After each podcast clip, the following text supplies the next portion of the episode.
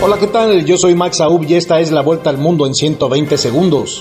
Estados Unidos concluyó que las tropas rusas han cometido crímenes de guerra en Ucrania, una afirmación que puede llevar a enjuiciamientos penales en cortes estadounidenses y a otros procesos a nivel internacional.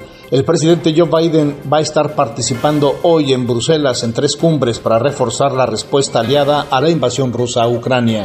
La OTAN estimó que entre 7.000 y 15.000 soldados rusos han muerto en cuatro semanas de guerra en Ucrania, donde los defensores del país han ofrecido una resistencia férrea y le han negado a Moscú la victoria rápida que pretendía.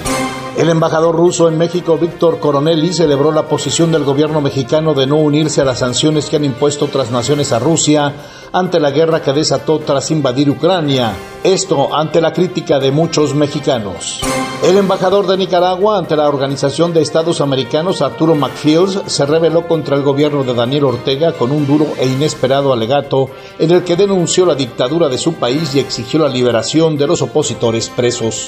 ¿Te aterra hablar frente a un público, ya sea en vivo, en tus redes sociales o simplemente grabar un video? Max Aub te prepara para mandar el miedo a volar y tomar control de tus nervios. En tan solo nueve sesiones, Max Aub te transforma. Escríbele al 786-409-8724. 786-409-8724. El gobierno de Honduras se comprometió a prevenir y poner fin a la violencia contra las mujeres y las niñas en el país donde 318 fueron asesinadas en 2021, un fenómeno que persiste y que se ha naturalizado debido al machismo y patriarcado.